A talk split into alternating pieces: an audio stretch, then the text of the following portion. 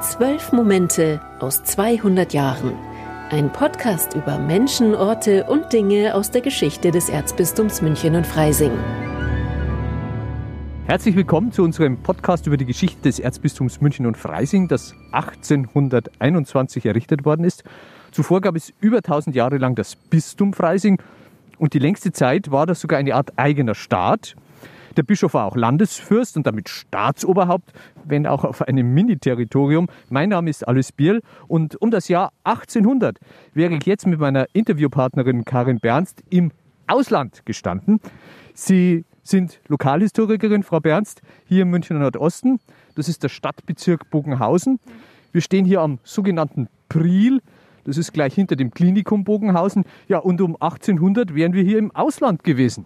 Genau, also das war dann das Hochstift Freising und zwar zur Grafschaft Ismaning hat es damals gehört.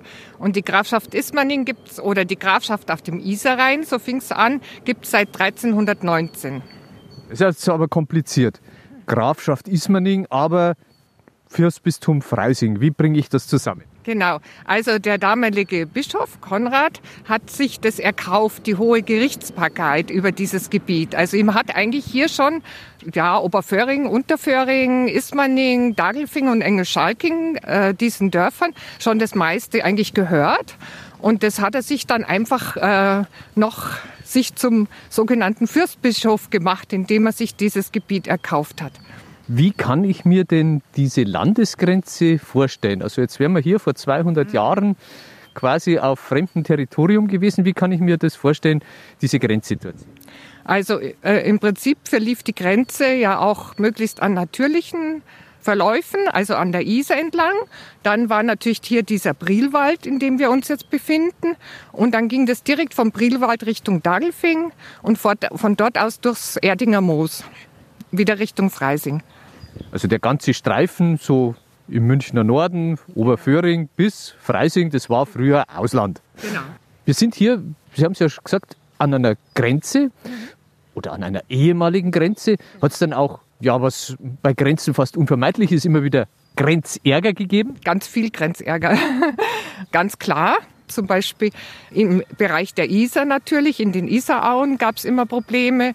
Gerade mit der Isar, die ja ihr, auch ihren Flusslauf veränderte, wollte man natürlich von Freisinger Seite, dass die Isar mehr rüberkommt in die richtig andere Seite nach Bayern. Und die Bayern haben natürlich wieder versucht, die Isar in die andere, also auf die andere Seite zu werfen, um damit es einen Gebietsgewinn gibt. Genau, Gebietsgewinn hauptsächlich auch für die Tiere zum Weiden.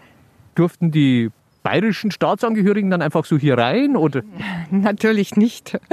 Es, also es gab sozusagen einen Schlagbaum, der befand sich damals an der Grenze zwischen Bogenhausen und Oberföhring. Da ist heute noch ein altes Pflasterzollhaus. Ja, es war halt wirklich so, es war eine Landesgrenze. Das heißt, wenn jetzt in München irgendwie jemand etwas getan hat, ein Dieb oder was, der hat sich hier rüber nach Freising gerettet, da durften die natürlich nicht hier rein die Hescher sozusagen, die durften eigentlich nicht hinterher. Da musste Bayern ein Auslieferungsgesuch an Freising stellen, damit der Dieb wieder zurück nach München kommt und dort bestraft wird. Ja, es ist, ich, ich habe jetzt bloß einen Fall erlesen, wo eben dann äh, die doch natürlich hinterher sind und es gab natürlich dann Ärger. Und deswegen gibt es natürlich auch, wie gesagt, sehr viele Grenzgeschichten, wo eben dann der Herzog oder Kurfürst von Bayern sich mit dem Freisinger Bischof natürlich zerstritten haben. Es gibt sehr viele Dokumente über diese Streitigkeiten. Jetzt ist es ja so, dass ein eigener Staat auch seine eigene Währung hat. Man hat damals gesagt, eine eigene Münze. Und das hatte auch das Fürstbistum Freising? Ja, dass der Bischof ein Münzrecht besaß und dieses Münzrecht ja eigentlich damals in Oberföhring ausgeführt wurde. Also dass in Oberföhring auch die Münze geschlagen wurde. Und das war natürlich an der berühmten Brücke, wo jeder weiß, die dann später Herr Heinrich der Löwe abgebrannt hat. Vielleicht weiß doch nicht jeder, das müssen Sie noch erzählen. Oh, also das ist eigentlich die Geschichte mit der Gründung Münchens, die eigentlich jedes Kind weiß, dass äh, Herzog Heinrich sein Gebiet erweitern wollte und das München gab es ja eigentlich schon. Man sagt, es war schon da und einfach nur die Straße verlegt hat, diese berühmte Salzstraße. Die lief hier über Worföhring. Und das ist natürlich Handel ist, bedeutet Geld und Geld bedeutet Macht.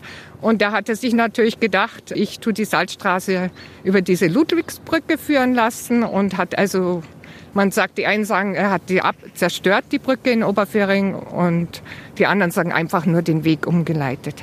Das heißt, hier bekam das Bistum Freising Einnahmen, da hat es Zoll kassiert und den Zoll wollte heute halt, äh, der benachbarte Landesfürst haben. Mhm, genau, so war das. Die Zolleinnahmen, das Silber, das der mhm. Bischof hier eingenommen hat, das durfte er dann sozusagen ausmünzen, da durfte er eigene Währung mhm. draus machen. Und eine solche Münze schaue ich mir jetzt an und dazu muss ich in die ehemalige Hauptstadt des Fürstbistums nach Freising.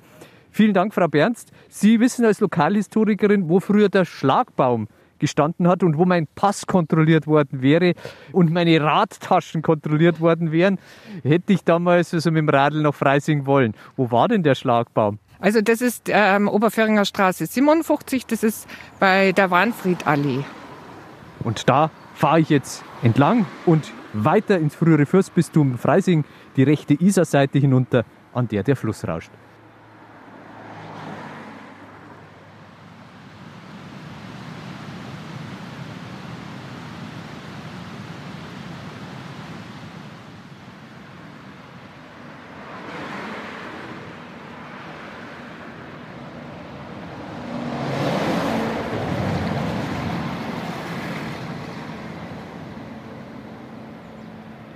Und mein Weg hat mich jetzt zu Dr. Ulrike Götz geführt.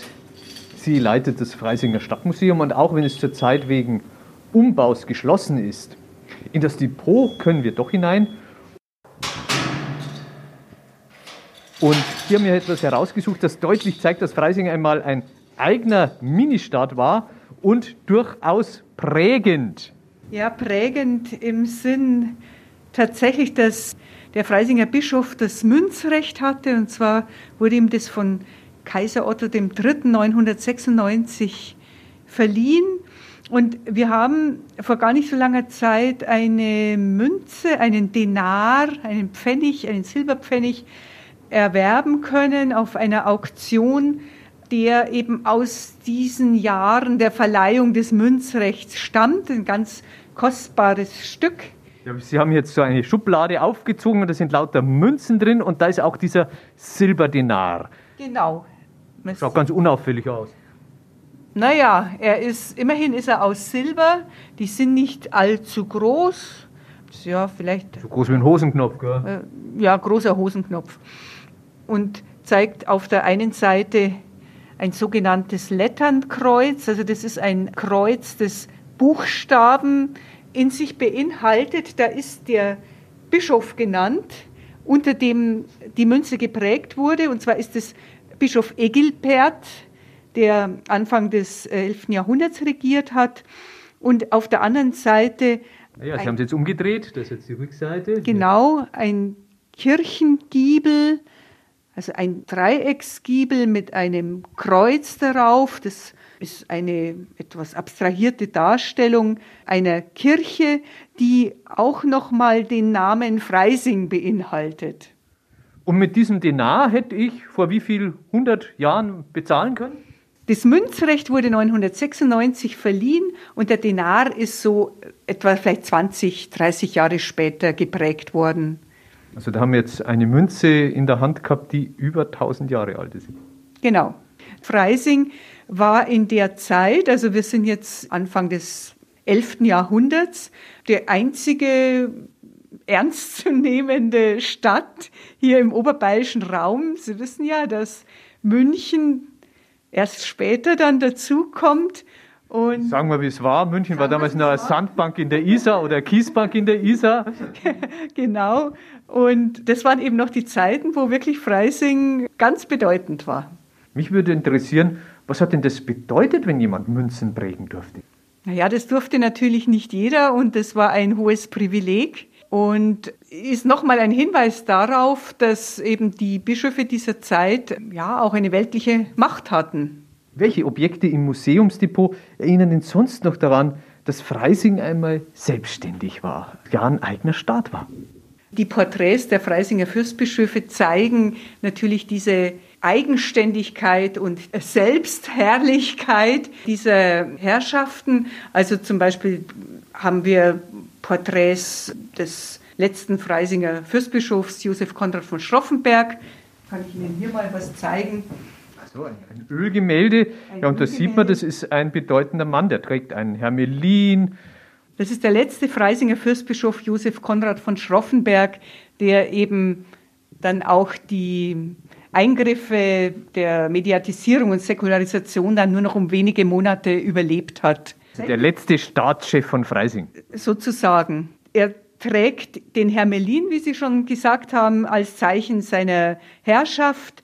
Die Fürstbischöfe haben auch entsprechende Wappen getragen, die ihre Fürstlichkeit zum Ausdruck gebracht haben, indem das Schwert und der Bischofsstab miteinander das Wappen flankiert haben und Zeichen für ihre Würde als Reichsfürsten vermittelt haben. Sie haben auch Bilder auf denen zu sehen ist, wie Freising damals ausgesehen hat. Das war ja damals eine ganz andere Silhouette. Sie haben jetzt hier einen Stich. Genau, da sieht man diese alte fürstbischöfliche Residenzstadt an der Isar in ihrer gesamten Silhouette und Erstreckung mit all den Stiften und Klöstern, die eben das alte Freising geprägt haben.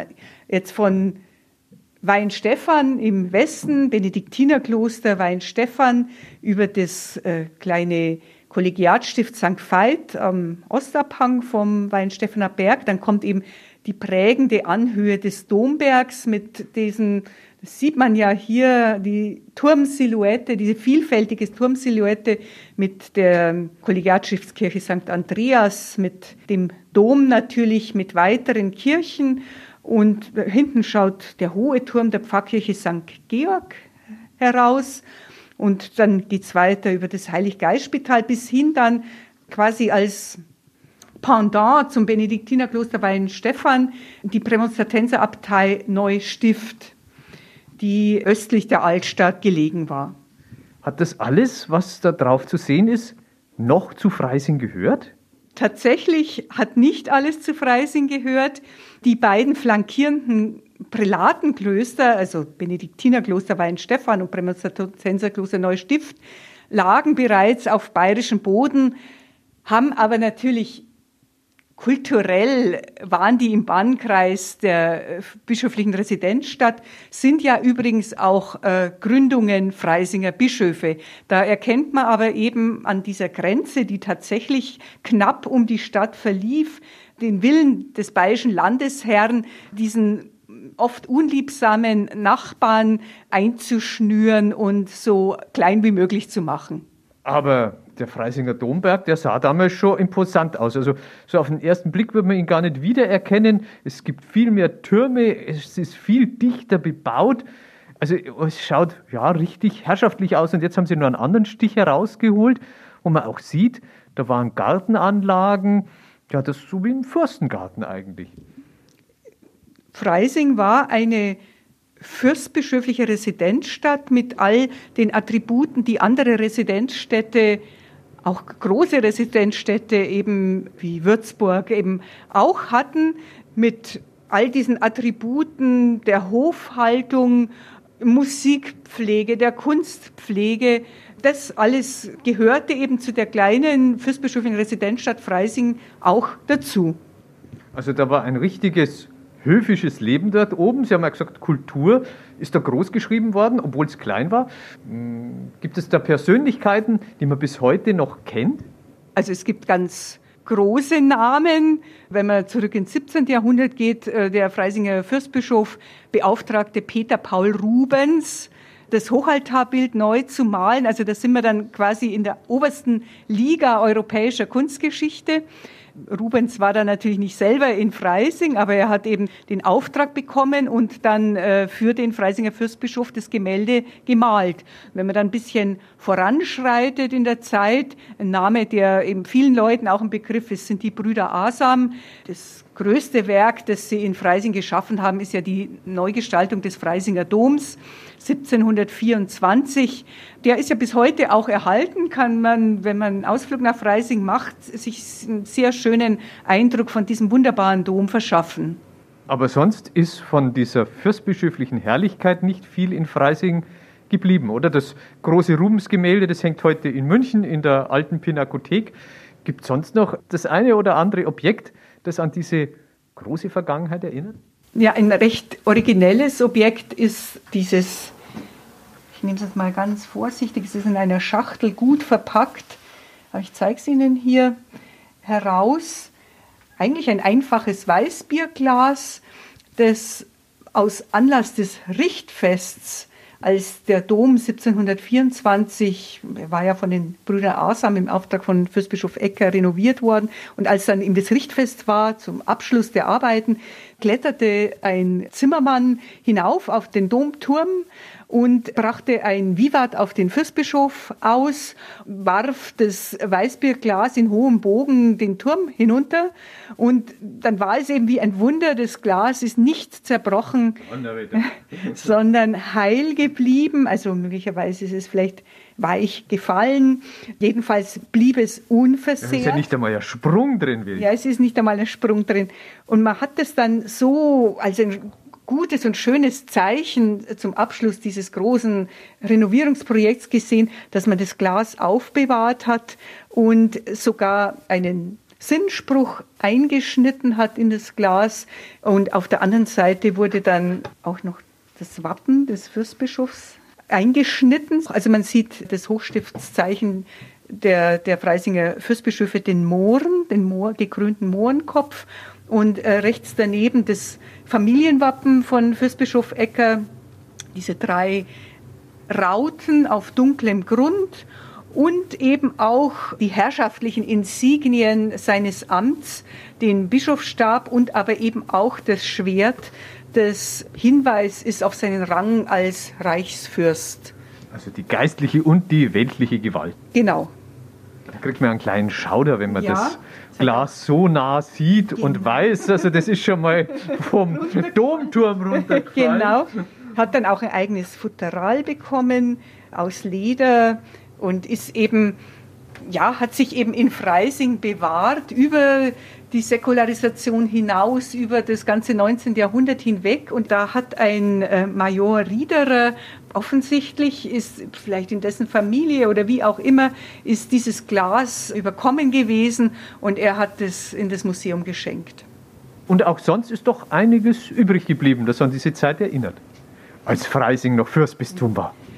Ja, tatsächlich haben wir eine ganz gute Anzahl an Objekten, die das Kunsthandwerk und das Spezialhandwerk, das sich an so einer fürstlichen Residenzstadt eben niedergelassen hat, da auch gebraucht wurde. Davon haben wir eine ganz große Anzahl an Zeugnissen. Hier steht zum Beispiel die Uhr eines Freisinger Uhrmachermeisters des 18. Jahrhunderts, Johann Zagelmann, die wir erst vor kurzem erworben haben, wie überhaupt eine ganze Reihe von Objekten jetzt so in den letzten 20, 30 Jahren hier ins Museum kamen, die eben diese besonderen Handwerke bezeugen. Da spielt zum Beispiel der Musikinstrumentenbau eine große Rolle. Wie kommt das? Natürlich gab es den Bedarf bei Hof und Kirche Musik zu machen und da brauchte man auch Instrumente dazu. Die wurden eben teilweise auch am Ort hergestellt. Dazu kam das also der berühmten Geigenbauort Mittenwald, der zu Freising gehört hat. Diese Kompetenz für den Musikinstrumentenbau war eigentlich eine Ur-Freisinger Angelegenheit. Und es gab eben auch in der Residenzstadt selber Musikinstrumentenbauer. Aber kommen weitere Spezialhandwerke dazu, wie zum Beispiel das, das Büchsenmacherhandwerk. Also das hat man für die Jagd gebraucht. Das oder? hat man für die Jagd gebraucht. Das ist ein fürstlicher Hof, also auch wenn es ein fürstbischöflicher Hof war, da hat auch die höfische Jagd eine Rolle gespielt. Und so gab es hier in Freising eben auch Büchsenmacher, die reich verzierte Büchsen hergestellt haben. Und eine Freisinger Spezialität war das Perspektivmacherhandwerk. Das sind also Spezialisten, die optische Linsen herstellen. Also für Fernrohre und Ferngläser. Äh, genau. Da ist eben in unserem Bestand ein Fernrohr, das von einem Freisinger Perspektivmacher Johann Sterr im frühen 18. Jahrhundert hergestellt wurde. Diese Dinge sind eben auch alles signiert, sonst wüsste man ja auch nicht, dass es wirklich aus Freising stammt. Diese Dinge wurden gerne auch verschenkt, um zu zeigen, Schau mal, Made in Freising. Ich überreiche dir das gnadenvoll. um zu zeigen, was man bei mir daheim so kann als genau, Fürstbischof. Genau. Hätte es diese große Blüte des Handwerks und der Kunst ohne die Fürstbischöfe hier in Freising geben können? Eben nicht. Dieses Spezialhandwerk ein Zeichen dafür, dass das keine in Anführungszeichen normale Stadt war, sondern eben eine Stadt mit einem Anspruch, mit einem Hof, der eben diese verschiedenen Zweige des Handwerks auch anzog und zur Blüte bringen konnte. Wie gesagt, die Sammlung des Freisinger Stadtmuseums ist zurzeit nicht öffentlich ausgestellt, weil das Haus noch bis 2023 voraussichtlich umgebaut wird. Aber auch im Freien stößt man an Freisinger Straßenecken oder Plätzen auf Zeugnisse der alten staatlichen Herrlichkeit. Und dahin begebe ich mich jetzt mit dem Stadtarchivar und Stadthistoriker Florian Notter. Frau Dr. Götz, herzlichen Dank für die Öffnung des Depots. Ja, ich danke Ihnen auch ganz herzlich. Wir zeigen unsere Dinge gerne.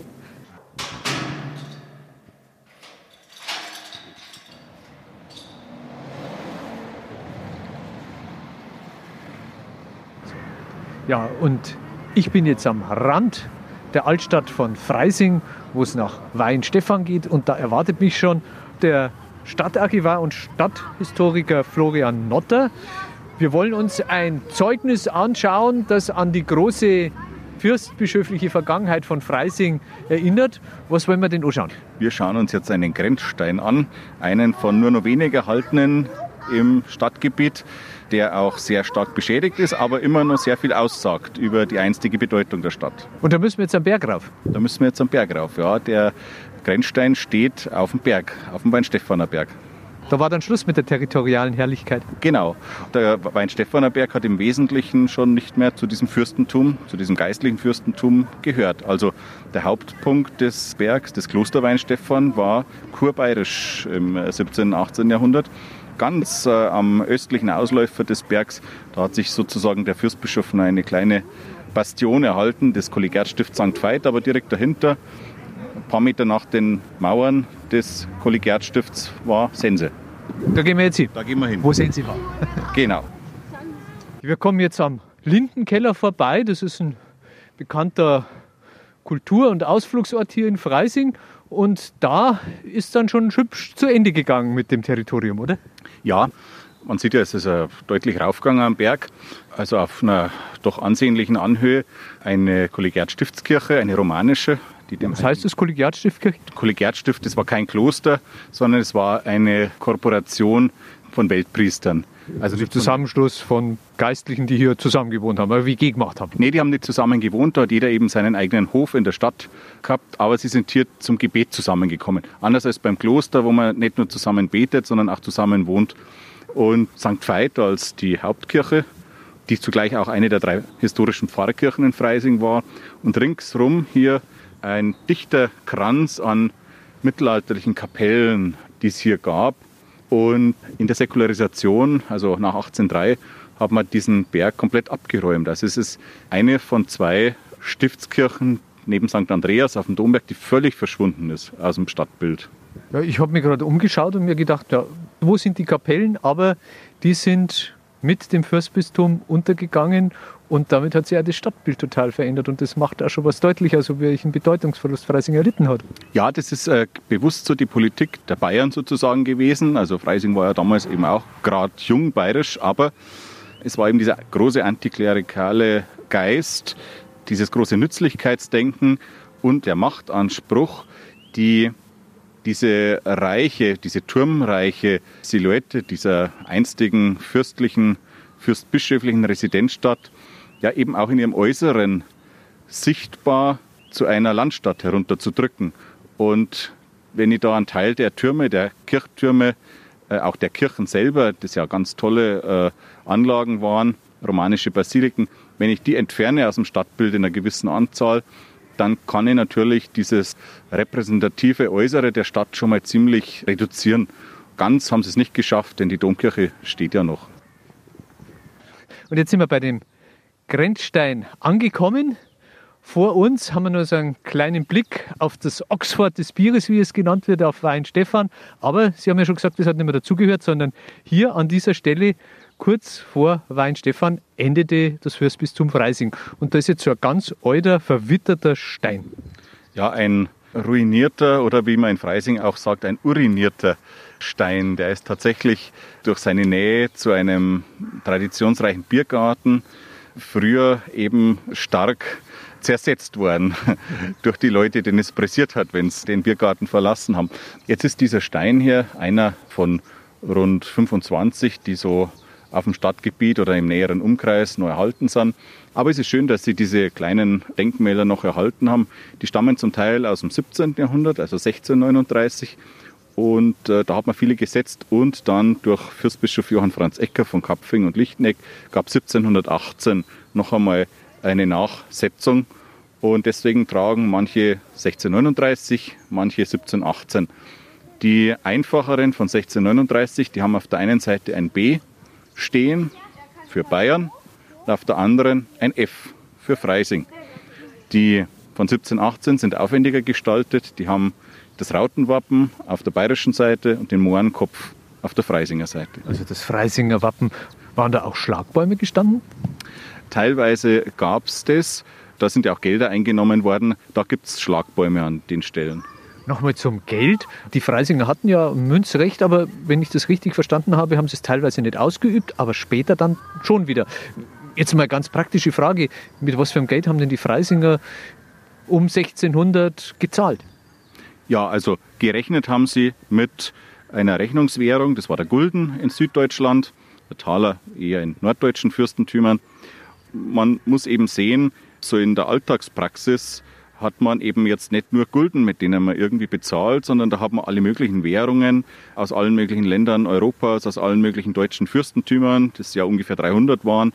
Das heißt, ich habe Kölner Münzen, ich habe kursächsische, würzburgische und ich habe eichstättische und bayerische, alles Mögliche. Und, und auch Freisinger. Und hin und wieder kamen auch mal ein paar Freisinger dazu, freilich, äh, vor allem dann ab dem frühen 17. Jahrhundert wieder. Es ist unheimlich kompliziert für uns heute, dass man sich das vorstellt. Man musste, wenn man so einen Betrag, so ein Säckchen Geld für irgendwas erhalten hat, da muss man erst einmal ausrechnen, was das dann in Gulden eigentlich ist. Also das dauert erst einmal eine Zeit, bis man weiß, was man dann tatsächlich in einem Geldsack oder einer Geldtruhe drin hat. Also man hat mit allen möglichen Währungen zahlen können, aber die mussten immer umgerechnet werden auf das jeweilige Territorium, wie zum Beispiel hier auf Freising. Also der Gulden war schon eine äh, Währung, die einheitliche Standards hatte in Süddeutschland, auf den musste umgerechnet werden, aber der war in München genauso viel wie in Freising zum Beispiel. Ja. Aber das Umrechnen auf den Gulden, das war eben sehr kompliziert. Und das Kleingeld hat man dann selber geschlagen, geprägt?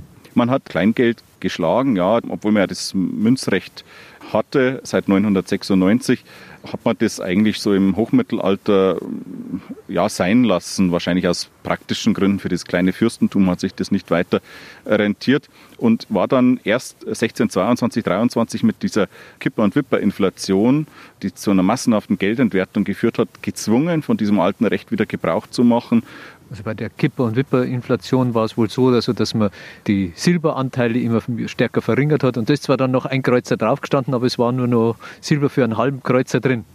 Genau, das war, war der Grund für die Geldentwertung. Pfennige, diese Heller, die sind sehr, sehr, sehr, sehr einfach gehalten. Das sind kleine Kupfermünzen. Auf der einen Seite der Mohrenkopf in der Regel, auf der anderen dann eine Zahl. Entsprechend gibt es ein paar Varianten, wo auch einmal VA steht. Was heißt VA in der Zeit? Veit Adam von Gepäck, der Fürstbischof, also die Initialen. Dann gibt es noch ein paar seltene Varianten, aber das ist im Prinzip so diese Münze des, 16, des 17. Jahrhunderts. Ja, die habe ich auch im Stadtmuseum oder im Depot des Stadtmuseums gesehen und habe mich schon gewundert, also was das für mickrige Dinger sind. Jetzt weiß ich das auch. Welche Pflichten und Rechte hatte denn der Fürstbischof sonst noch als Landesherr?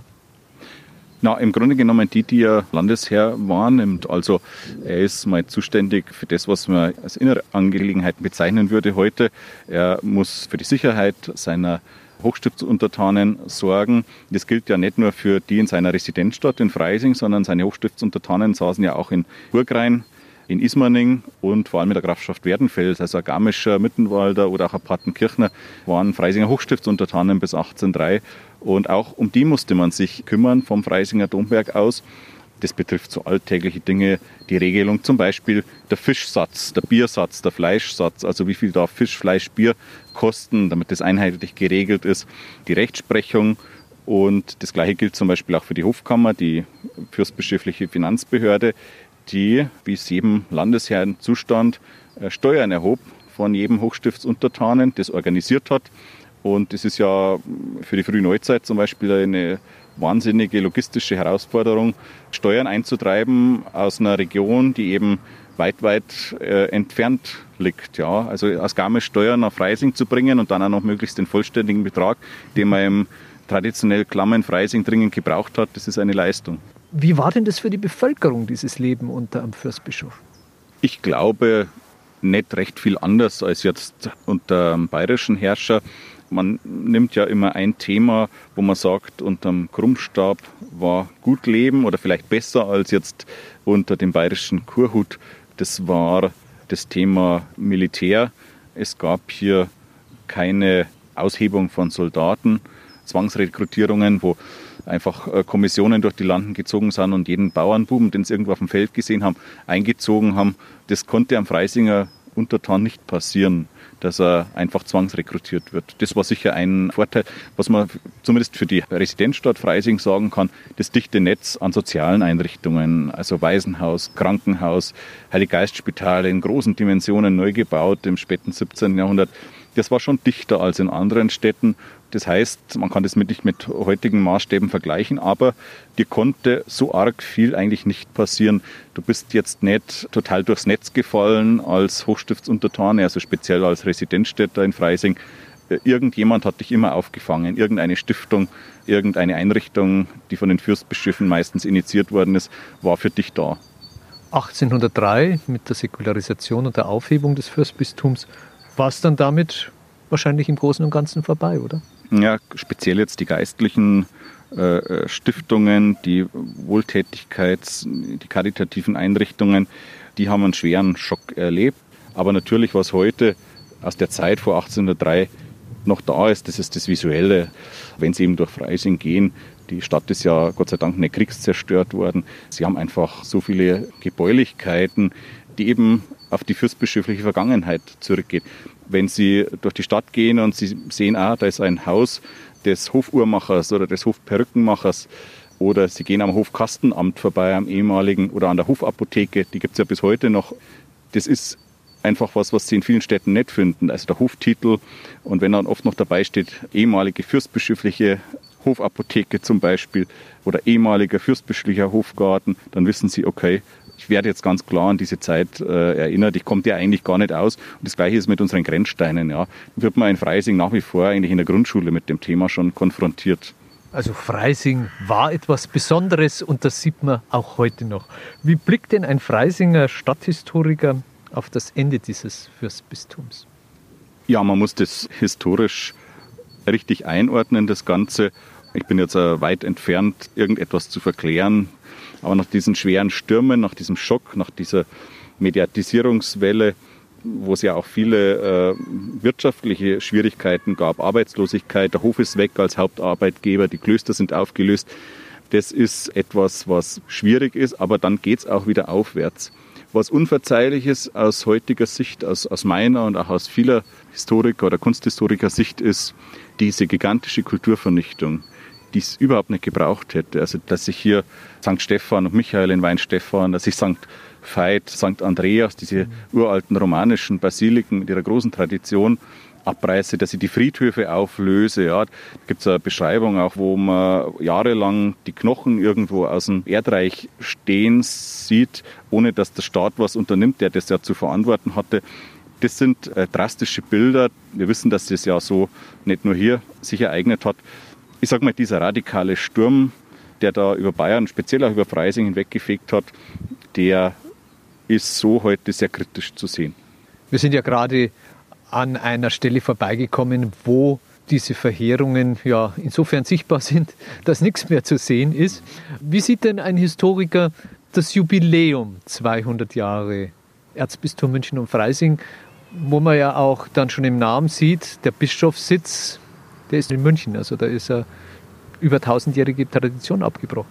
Ja, aber das ist einfach so. Das ist die äh, historische Realität und dieses Erzbistum, das in seinen 200 Jahren auch Großes bewirkt hat, von seinem neuen äh, Sitz aus, aber trotzdem auch immer mit einem deutlichen Blick und einer deutlichen Bezugnahme auf den Freisinger Domberg.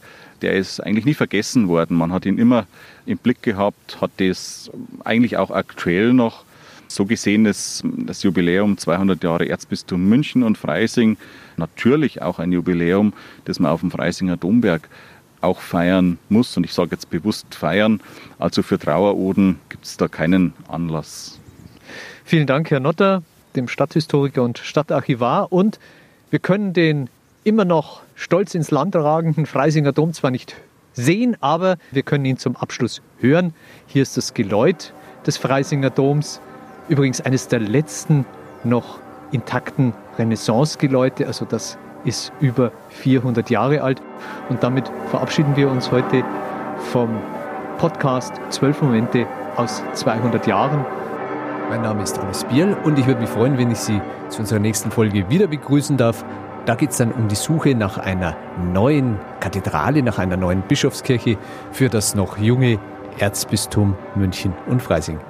Hören Sie doch rein. Zwölf Momente aus 200 Jahren. Menschen, Orte und Dinge aus der Geschichte des Erzbistums München und Freising, das 1821 errichtet wurde. Ein Podcast aus dem katholischen Medienhaus St. Michaelsbund.